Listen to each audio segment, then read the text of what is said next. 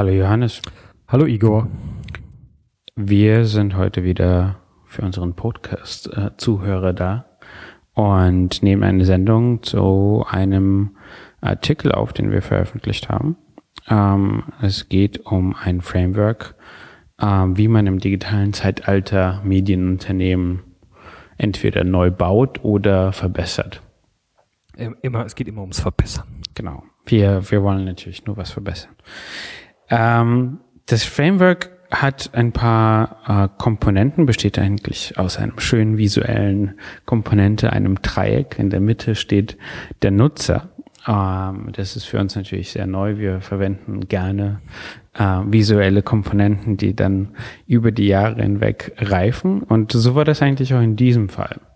Ähm, woraus was sind denn die Hauptkomponenten von unserem berühmten Dreieck? Von unserem berühmten Dreieck, äh, dem neuen, dem neuen großen Ding. Also Spaß beiseite. Ähm, wie du schon angedeutet hast, wir haben ja irgendwie in den letzten Monaten und fast schon ja letzten ein zwei Jahren sehr viel mit Publishing, Medienunternehmen und so weiter beschäftigt und haben ja letztes Jahr unseren Future of News Publishing Report rausgebracht, der auch viele der letzten Folgen dieses Podcasts ähm, mit Inhalten äh, gefüttert hat.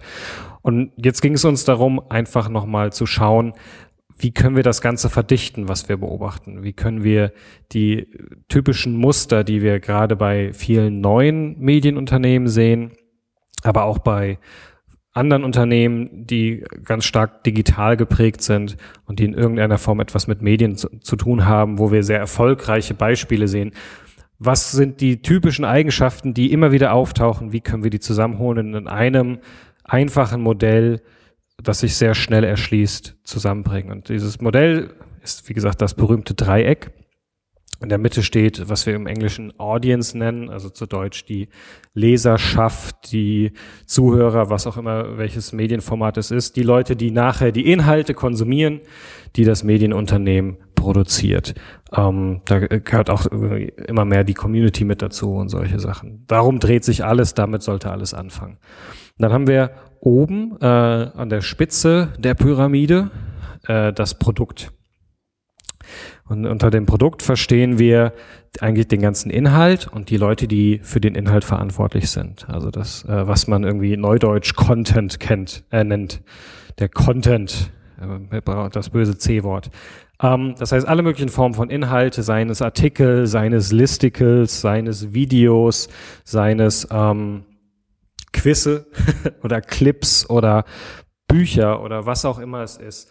Ähm, dieser Inhalt und die Leute, die ihn erstellen, also die Journalisten, die ähm, Fotografen, die Filmcrews, aber auch die Researcher, die Fact-Checker, das, äh, das Rechtsanwaltsteam, der äh, das in, heutzutage, glaube ich, dann immer mehr brauchen. Also die irgendwie, die Unterstützer, die alle, die dabei helfen, den Content zu erstellen und ihn rauszubringen.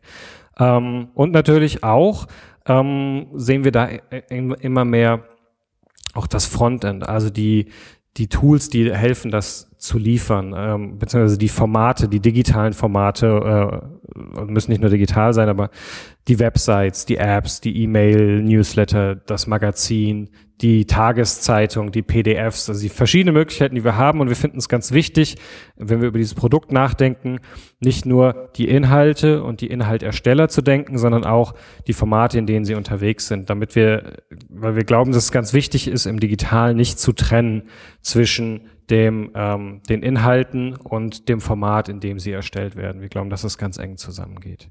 Wir werden gleich nochmal drauf eingehen, warum ähm, für uns ist vor allem irgendwie insbesondere die Leute, die, sage ich mal, die Webseite mitentwickeln, nicht das gleiche ist wie die Leute, die das CMS entwickeln. Das sind zwei Komponenten des Frameworks, die ähm, auf den ersten Blick vielleicht zusammengehören oder ja, vielleicht in eine Ecke des Dreiecks gehören, aber das sind tatsächlich unterschiedliche Komponenten. Mhm. Und das, ähm, das ist sehr wichtig zu betonen, weil da verschiedene auch äh, Entwicklungszyklen drinstecken und gleichzeitig ähm, ist für uns halt das Thema Produkt, wo ähm, der Inhalt, also das, was zum Beispiel der Journalist erstellt und das, was jemand irgendwie aus, äh, als Designer und gleichzeitig irgendwie so eine klassische äh, äh, Kombination aus Designer, Webentwickler ähm, zusammenkommen und der Story eigentlich eine neue Möglichkeit erzählt zu werden geben, die der Journalist von selbst aus nicht machen könnte. Und dadurch entsteht quasi diese Story fürs Web auf eine neue Art und Weise. Und das ist das Produkt,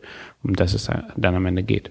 Genau, und wenn wir über das Produkt schon gesprochen haben, dann ist die nächste Ecke des Dreiecks das Geschäft, das Business.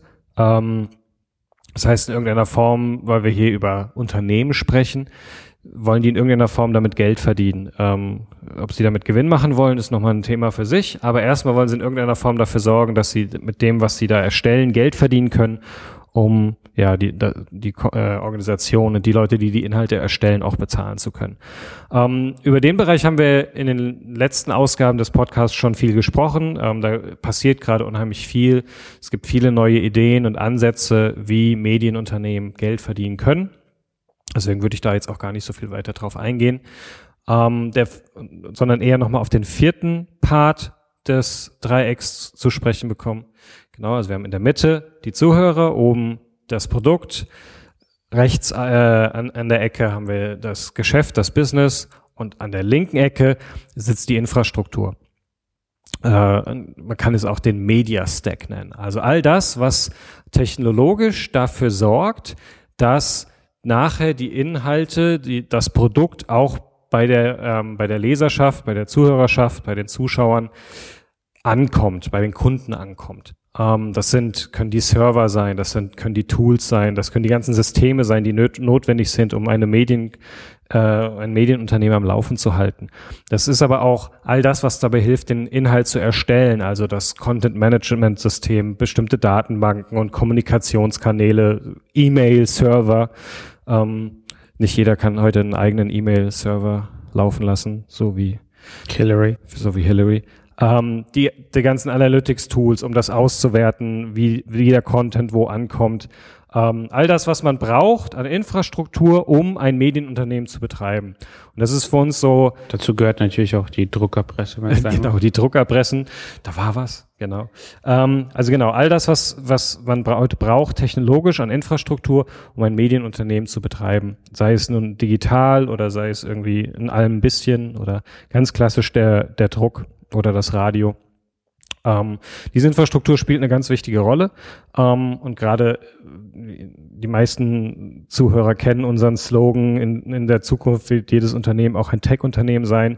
Hier passiert unheimlich viel und wir glauben, dass es eine der Kerneigenschaften von erfolgreichen Medienunternehmen in der Zukunft ist, dass sie hier ganz auch ganz aktiv sich selbst einbringen, nicht Sachen an irgendeinen Dienstleister aus äh, aus outsourcen, auslagern wollte ich sagen, sondern hier selbst ganz viel investieren. Ich glaube, das ist auch der unterschätzte, also der am meisten unterschätzte Bereich. Äh, wenn wir auch uns die deutsche Medienlandschaft angucken, dann ähm, sind äh, so Themen wie CMS und all die Erstellungstools, über die dann irgendwie diskutiert wird, ähm, immer noch aus dem Verständnis vieler Medienhäuser ein Thema für das IT-Department. Ähm, was ähm, überhaupt nicht mehr zeitgemäß und auch irgendwie sich gar nicht mehr zeitgemäß an das orientiert, wie äh, welche Rolle zum Beispiel das CMS dann auch in der Entwicklung neuer Vermarktungstools mitwirken kann. Ähm, da äh, sind wir schon zum Teil darauf mit eingegangen in ver ver vergangenen Podcasts.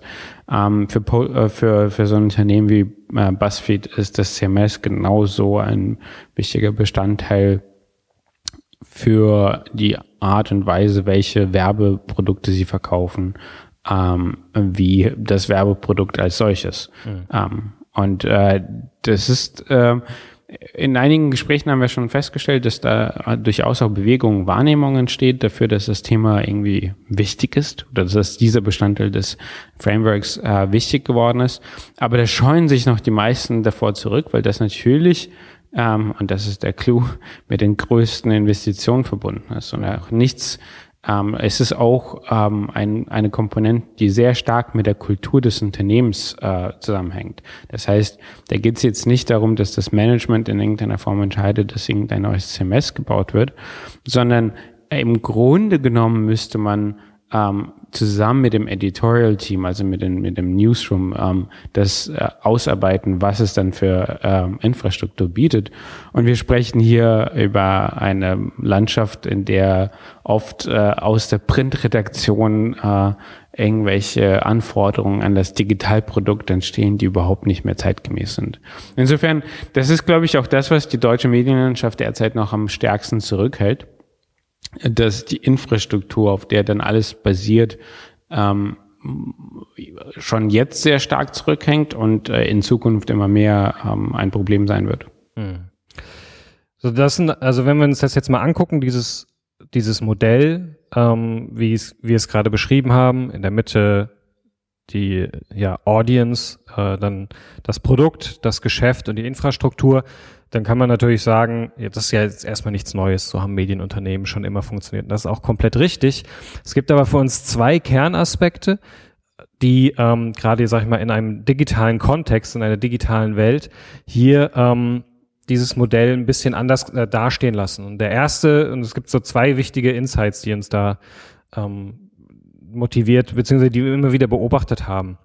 Das erste ist Kollaboration. Das heißt, es diese diese drei Ecken des Dreiecks, ne, das äh, der Produktbereich, der Geschäfts- oder Verlagsbereich und der ähm, die Infrastruktur sind häufig entweder für sich getrennte Departments immer noch oder sie sind in irgendeiner Form im Unternehmen so sortiert, dass es dass diese Bereiche sehr wenig miteinander zu tun haben. Also wir kennen so ganz klassisch irgendwie die Trennung von Church und State irgendwie bei, bei den großen Nachrichtenhäusern wie der New York Times, wo irgendwie der, der Newsroom auf keinen Fall mit der Verlags- oder Businessseite sprechen darf. Oder ähm, also wo so ein Riesengraben da ist, weil man Angst hat, irgendwie die journalistische Integrität zu untergraben. Ähm, und wir glauben, dass es ganz essentiell ist für die Zukunft, dass diese verschiedenen Bereiche nicht nur miteinander reden, sondern dass sie geradezu verschwimmen. Und dass es in Zukunft nicht mehr für viele äh, Medienunternehmen nicht mehr klar ist, reden sie, äh, ist das jetzt irgendwie Teil dessen oder Teil dessen? Also wir selbst hatten schon diese, genau dieses Thema, wo wir drüber gesprochen haben, gehört sowas, ein Frontend, gehört irgendwie das Frontend einer Webseite, ist das eher Teil des Produkts oder Teil der Infrastruktur? Ja, es entsteht vor allem daraus, dass beide Seiten oder beide Bereiche miteinander sprechen, miteinander kommunizieren, gemeinsam diese Lösungen entwickeln, immer wieder hin und her geht so, wie, welche Contents wollt ihr erstellen, welche Infrastruktur braucht ihr dafür, ähm, wie können wir das besser machen, wie können wir den Prozess optimieren, wie können wir Inhalte besser darstellen. Und ich glaube, an dieser Stelle muss man sagen, also es geht uns natürlich nicht darum, ähm, den Einfluss der Werbekunden auf den Journalismus irgendwie unklar zu gestalten. Aus unserer Sicht ist es nur dieser Vorwand, dass es tatsächlich eine Trennung gibt, äh, ist nicht ganz so praktikabel, äh, wie das äh, oft irgendwie vorgegeben wird. Ähm, und am Ende des Tages äh, gibt es genug Geschichten, in denen ähm, ein Medienhaus sich entschieden hat, etwas nicht zu schreiben, weil das den eigenen Werbekunden nicht gepasst hat. Da hilft es eher, ein transparentes System zu haben, welches, wo Kollaboration vorne steht ähm, und, äh, sage ich mal, scheinheilige Trennung äh, zwischen den Departments ähm, die Realität eigentlich darstellt. Ähm, weil je besser je besser Medienunternehmen das Thema Business angehen können, desto freier sind auch die Journalisten letztendlich in der Gestaltung von dem, was sie schreiben können. Ja, ja, ganz genau. Ähm, also das gilt für die verschiedensten Bereiche, aber ich glaube auch gerade, wir haben ja schon so ein paar Beispiele irgendwie auch in den vergangenen Sendungen gehabt von neuen Geschäftsideen, die genau aus dem Zusammenspiel des Produktteams der Journalisten mit dem Businessbereich entstanden sind, wo man sich halt überlegen kann, was für Inhalte haben wir gerade eigentlich, was für Formate haben wir und wie können wir daraus neue Produkte bauen, die vielleicht ein ganz anderes Geschäftsmodell haben, als wir das bisher hatten. Ja, wir haben irgendwie gerade ähm, die Tage irgendwie über über das Beispiel äh, hier im Büro gesprochen, dass die New York Times irgendwie seit vielen Jahrzehnten eine sehr umfangreiche Rezeptdatenbank pflegt und äh, jetzt hingegangen ist, das Ganze neu vertagt hat und dadurch in der Lage war, ähm, einfach indem sie eine App entwickelt haben für Rezepte, diese, diesen Inhalt, ohne ihn neu erstellen zu müssen, einen neuen Weg gefunden hat, ihn zu vermarkten und damit tatsächlich Geld zu verdienen, indem sie dieses, äh, diese App verkauft. Ähm, das ist für mich so ein Beispiel, wo zwischen, äh, äh, äh, zwischen dem Produktbereich und dem Businessbereich man zusammenarbeitet, ähm, diese, diese Grenzen überwindet und gemeinsam über das nachdenkt. Das heißt, so der erste wichtige Insight für ähm, Medienunternehmen in der digitalen Welt ist die Kollaboration zwischen diesen verschiedenen Bereichen. Und kulturell gesehen ist es, also bedeutet es natürlich, ähm, ein, auch einen anderen Anspruch sowohl an die Business-Komponente des Unternehmens, also das heißt, die Leute, die im äh, Vertrieb zum Beispiel sitzen oder einfach in den Management-Positionen, müssen ein deutlich besseres Verständnis davon haben, was ihre journalistischen Kollegen oder die Technologiekollegen denken.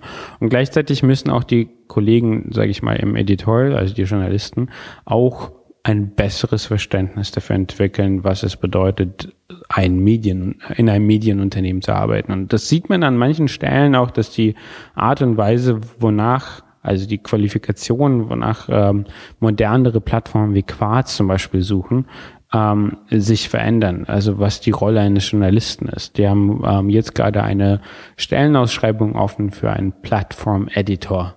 Ähm, wo tatsächlich äh, wir uns darüber gefreut haben, quasi die alle Komponenten unseres Frameworks in der Stellenbeschreibung genauso abgebildet sind.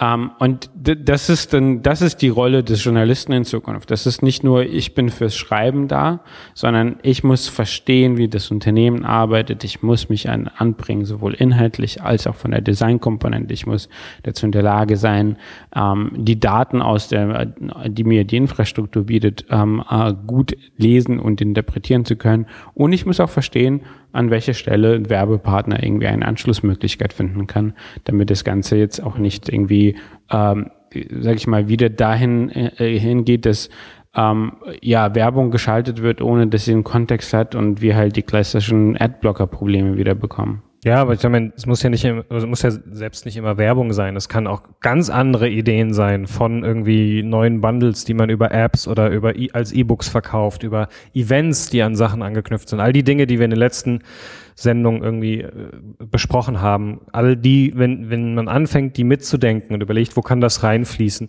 dann ähm, ist das genau der Schritt in die richtige Richtung. Und ich glaube, äh, du hast es gerade schon angesprochen, wir haben es auch in einem Artikel geschrieben, dass ein, es nicht nur darum geht, ähm, oder dass, dass nicht, die, nicht nur die Möglichkeit ist, diese äh, Bereiche aus diesem Modell miteinander zu verbinden, sondern auch durchaus nach Leuten Auszau Ausschau zu halten, äh, Leute einzustellen, die Bereiche überschneiden. Also diese Stellenanzeige zeigt es ja genau, da wird eine Person gesucht, die nicht nur in einem dieser Bereiche zu Hause ist, sondern in den anderen Bereichen genauso mit, mit reindenkt. Und ich glaube, das werden wir in Zukunft noch viel häufiger sehen. Der zweite ähm, große Aspekt, der äh, dieses Modell, äh, dieses Framework von uns ausmacht, ist dieser grundsätzliche Insight, ähm, dass eigentlich in einer digitalen, deutlich komplexeren Welt es unmöglich ist, eine Idee zu haben, sie zu implementieren und dann läuft, äh, und dann läuft sie und funktioniert, sondern dass wir eigentlich ähm, ständig ausprobieren und iterieren müssen. Das heißt, eine Idee haben, sie kurz testen, gucken, was funktioniert, was funktioniert nicht, sie verbessern, neu testen, wieder verbessern. Das ist ein beständiger Kreislauf. Und das ist, glaube ich, ganz, ganz entscheidend aus unserer Sicht für Medienunternehmen der Zukunft, dass sie jeder, jeder Bereich, sei es das Produkt, sei, äh, sei es die Geschäft, äh, der Geschäftsbereich, sei es die Infrastruktur, muss beständig dran weitergearbeitet werden. Ja, das heißt zum Beispiel, dass ich, wenn ich ein neues digitales Produkt webbasiert starte als Medienunternehmen, dass ich nicht zu irgendeinem Dienstleister hingehe und sage, bau mir mal eine Webseite, wie viel kostet, alles klar, hier, der Dienstleister liefert das ab und damit war es das, sondern das bedeutet eigentlich, dass mit einem Launch einer Webseite die Arbeit erst losgeht, weil dann gucke ich, was funktioniert, was funktioniert nicht, wie entwickle ich das weiter. Ich muss beständig die Dinge weiterentwickeln, wenn ich in irgendeiner Form erfolgreich sein möchte mit meinen Medienprodukten für die digitale Welt. Wir sehen das bei den ganzen Produkten dort draußen, die irgendwie jetzt starten, die viel Aufmerksamkeit bekommen, dass sie ständig weiterentwickelt werden, dass sie ständig überarbeitet werden, dass äh, die Medienunternehmen immer wieder neue Experimente fahren, immer wieder kurz Sachen starten, gucken, kommt es an, es auch wieder einstellen, gucken, welche Learnings können sie draus ziehen. Ähm, und das ist, glaube ich, so einer der Punkte, der gern unterschätzt wird. Es wird viel darüber gesprochen, dass wir ja Dinge ausprobieren müssen, aber sie werden meistens nur in der Produktkategorie ausprobiert. Wir haben schon viel darüber gesprochen, dass auch in der Geschäfts-, im Geschäftspart des Medienunternehmens viel ausprobiert werden äh, kann und auch immer mehr wird. Aber gerade im Infrastrukturbereich sehen wir das noch sehr viel, dass hier das als nicht so wichtig angesehen wird und gerne an andere ausgelagert wird oder halt immer doch irgendwie wieder die Standard WordPress-Installation zu Hilfe nimmt. Ähm, und wir glauben, dass es auch hier ganz essentiell ist für erfolgreiche Unternehmen der Zukunft, dass sie hier selbst ihre eigenen Entwicklungen machen und diese beständig weiterentwickeln. Ja, das sieht man, also im Speziellen sieht man an, an, an den Stellen, wo dann zum Beispiel ein Spin-off oder ein kleineres Projekt ähm, von einem größeren Medienhaus dann auch gerne mal auf eine eigenes CMS, WordPress oder etwas anderes äh, draufgesetzt wird. Das, hat, das heißt, es hatte keinerlei Schnittstelle zu dem Alltagsarbeit des Kernproduktes, des Kernunternehmens. Und so, das, das sind dann die Entscheidungen, die vor allem getrieben sind aus dem Finanziellen, äh, wo nicht genug Interesse da ist, das nötige Geld zu investieren, um eine Verbindung zu schaffen, die, die tatsächlich auch Insights liefern wird, um sowohl das das Spin-off-Projekt als auch das Kernelement, das Kernelement weiterzuentwickeln. Dadurch, dass es dann zwei unterschiedliche Dinge sind, bedeutet das schon wieder mehr Aufwand in der Pflege. Dann bedeutet das äh, wieder, dass es schwer ist, die Insights aus dem einen ins andere zu übertragen. Das bedeutet für die Leute, die daran arbeiten, dass sie zwischen zwei verschiedenen Arbeitsumgebungen hin und her wechseln müssen. Das sind alles Dinge, die ähm, auf einer Ebenen nicht sofort auffallen, die aber einen großen Unterschied machen in dem eigentlichen Arbeitsabläufen äh, und in dem le letztendlich Endprodukt, was äh, das Medienhaus bieten kann. Das ist grob das, ähm, was dieses Medienmodell äh, oder Modell für Medienunternehmen, was wir entwickelt haben, beinhaltet.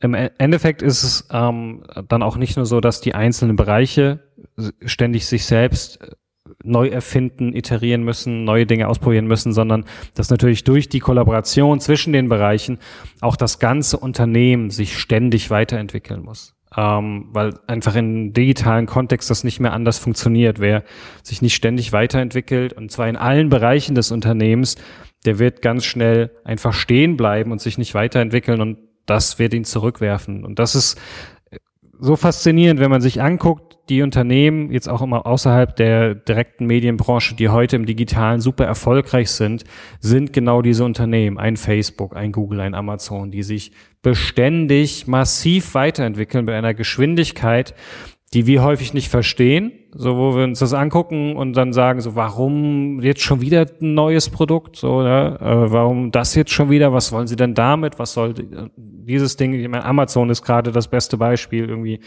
die ständig neue kleine Gadgets raushauen und jetzt soll ich auch noch irgendwie mit einem Button irgendwie äh, Windeln bestellen können und so weiter.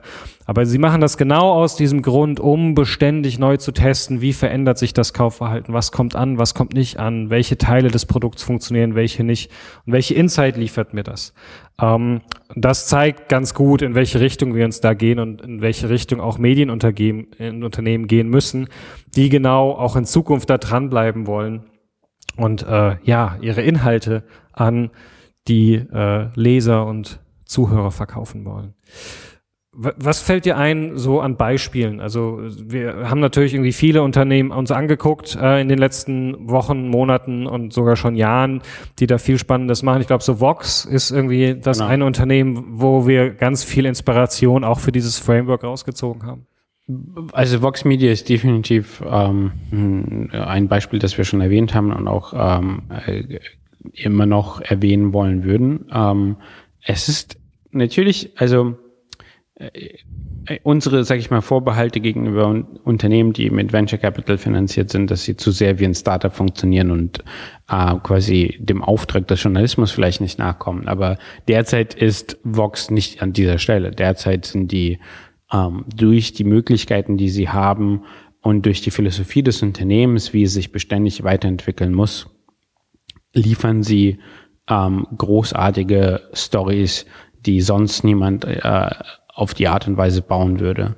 Ähm, sie publizieren auch sehr viel, also für diejenigen, die sich da auch interessieren, wie das im Detail funktioniert. Sie publizieren sehr viel in ihrem Vox Product äh, Blog ähm, ähm, wie sie das eigentlich machen. Und die Realität ist auch, also ähm, wenn wir jetzt ähm, äh, über Kollaborationen zwischen den einzelnen Departments oder zwischen den einzelnen irgendwie Bereichen sprechen, dann ist es jetzt nicht so, dass auch bei einem Unternehmen wie Vox jeden Tag die Journalisten mit den Technikern, mit den Designern zusammensitzen. Nein, aber dediziert entstehen ja, Hackathons, wo dann irgendwie äh, alle zusammenkommen und für drei Tage nichts anderes machen und dann auch wirklich neue Produkte, Stories äh, äh, neu erfinden, auf eine neue Wege finden, wie sie etwas erzählen können.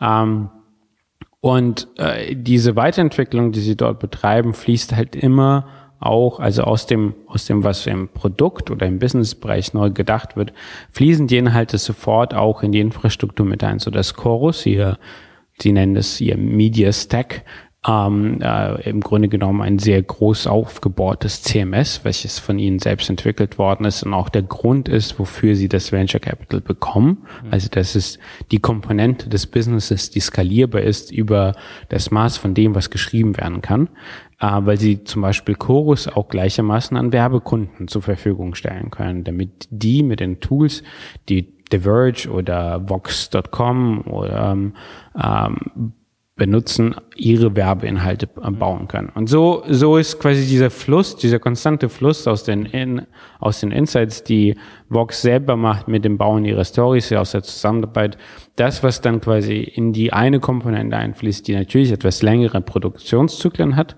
die Infrastruktur, Chorus, aber dort kommt es alles an. Und dann beginnt quasi der, der Kreislauf von vorne. Mhm. Ähm, sobald sie eine Version quasi gelauncht haben, ist aber auf der anderen Seite schon der Insight für die nächste äh, Version äh, drin. Und so kann sich das Unternehmen weiterentwickeln in einer Geschwindigkeit, die einem klassischen Medienhaus derzeit nicht gelingt. Hm. Ich frage mich ja manchmal, ob man das so weit vereinfachen kann, zu sagen, dass man irgendwie die Zukunftsfähigkeit eines Mediensunternehmens an der Größe der Entwicklungsabteilung, die sie die sie hat, die es hat, äh, ablesen kann und der und und wie wie stark diese Entwicklungsabteilung mit dem Newsroom zusammenarbeiten kann. Es ist wahrscheinlich ein bisschen zu sehr vereinfacht, aber es geht in die Richtung, so was es, wir hiermit eigentlich ausdrücken wollen. Es geht es geht in die Richtung. Ich denke da immer an das, was Chris Dixon gesagt hat, als ähm, Andreessen Horowitz in BuzzFeed investiert haben. Er hat explizit in einem in einem Post, den er geschrieben hat über das Investment, gesagt, dass ähm, Ingenieure dort genauso First-Class-Citizens sind ähm, im Unternehmen wie Editorial, wie Marketing, wie mhm. Vertrieb. Ähm, und ähm, Hand aufs Herz, das können nicht sehr viele in der deutschen Medienlandschaft sagen, dass mhm. äh, also weder, dass die Ingenieure sind, wovon sie die meisten Leute gar nicht so bezeichnen würden, sondern sie sagen dann immer noch IT-Department, noch das Online äh, äh, quasi die Online-Teil von dem, was das Medienhaus macht. Mhm. Wir müssen jetzt gar nicht lang zurückdenken, um ähm, bei einem großen ähm, wöchentlichen Magazin ähm, eine äh, fast schon Revolution äh, aufzuzeigen, äh, wo das Zusammenlegen der Print- und Online-Redaktion äh, nahezu zur Meuterei geführt hat. Ähm, also und gleichzeitig ist natürlich äh, gibt es dann das Gegenargument. Ähm, naja, die Art und Weise, wie in die Medienlandschaft in Deutschland entwickelt, ist anders als die in den USA. Und das ist richtig, aber gleichzeitig die Tools, die wir benutzen, die, die Dinge, mit denen wir uns auseinandersetzen als Nutzer, mhm. ähm, die sind international, die kennen dann keine de facto Größen. Das heißt, der Anspruch an das, was wir von unseren journalistischen ähm, Medienhäusern erwarten, ist der gleiche, den wir halt erwarten von einem Instagram, Facebook oder WhatsApp. Ja, und ah. vor allem also unsere, unsere digitalen Konsumverhaltensweisen sind ja auch nicht so viel anders. Also es ist ja nicht so, als würden bei uns noch, als würden wir jeden Tag noch in großen Massen Zeitungen kaufen und hauptsächlich darüber kommunizieren und so weiter, sondern wir, wir haben ja trotzdem auch alle Smartphones und verbringen am meisten Zeit mit diesen Geräten.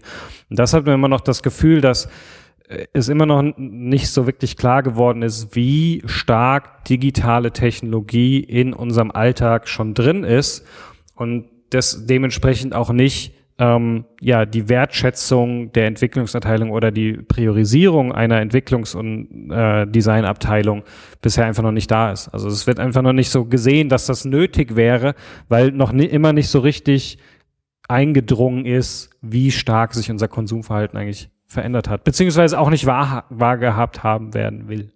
Ja, am Ende des Tages, äh, bei immer mehr äh, Kunden ist man nur ein Icon auf einem Homescreen auf einem Telefon. Uh, und da gibt es keine Hierarchien, ähm, ob man jetzt ein alteingesessenes Medienhaus ist oder ein neues Startup. Ähm, worauf es ankommt, ist das, was am Ende der Nutzer zu sehen bekommt, wenn er dann auf das Icon klickt oder es dann auf einen hinteren Screen verschiebt. Und all das war unser Ziel, es in diesem Modell zu verdeutlichen, es irgendwie anfassbar zu machen. Ähm, was wir so an Feedback bekommen haben, funktioniert das sogar auch für einige Leute schon ganz gut, um ihnen auch bewusst nochmal zu sagen, okay, ja, wir haben bisher, wir denken schon in die Richtung, aber wir haben zum Beispiel bisher immer nur an irgendwie Experimente und Iteration im Newsroom drüber nachgedacht oder wir haben mal ein paar neue Geschäftsmodelle ausprobiert. Aber an ähm, dieser Stelle ja. nochmal Danke an Florian Steglich vom NCC Labs, der uns gutes und wertvolles Feedback geliefert hat. Genau, und das äh, genauso sehen wir das auch. Also wir wollen irgendwie nach dem Motto Practice what you preach. Ähm, auch wir sehen dieses Modell als äh, immer nur in verschiedenen Vis äh, Versionen irgendwie vorhanden. Es wird beständig überarbeitet, immer wieder auch, wenn wir neue Dinge sehen, wollen wir die mit einarbeiten. Ähm, das ist der aktuelle Stand. Den wollten wir mit euch teilen. Vielen Dank fürs Zuhören. Schöne Tage. Bis dann. Ciao. Ja.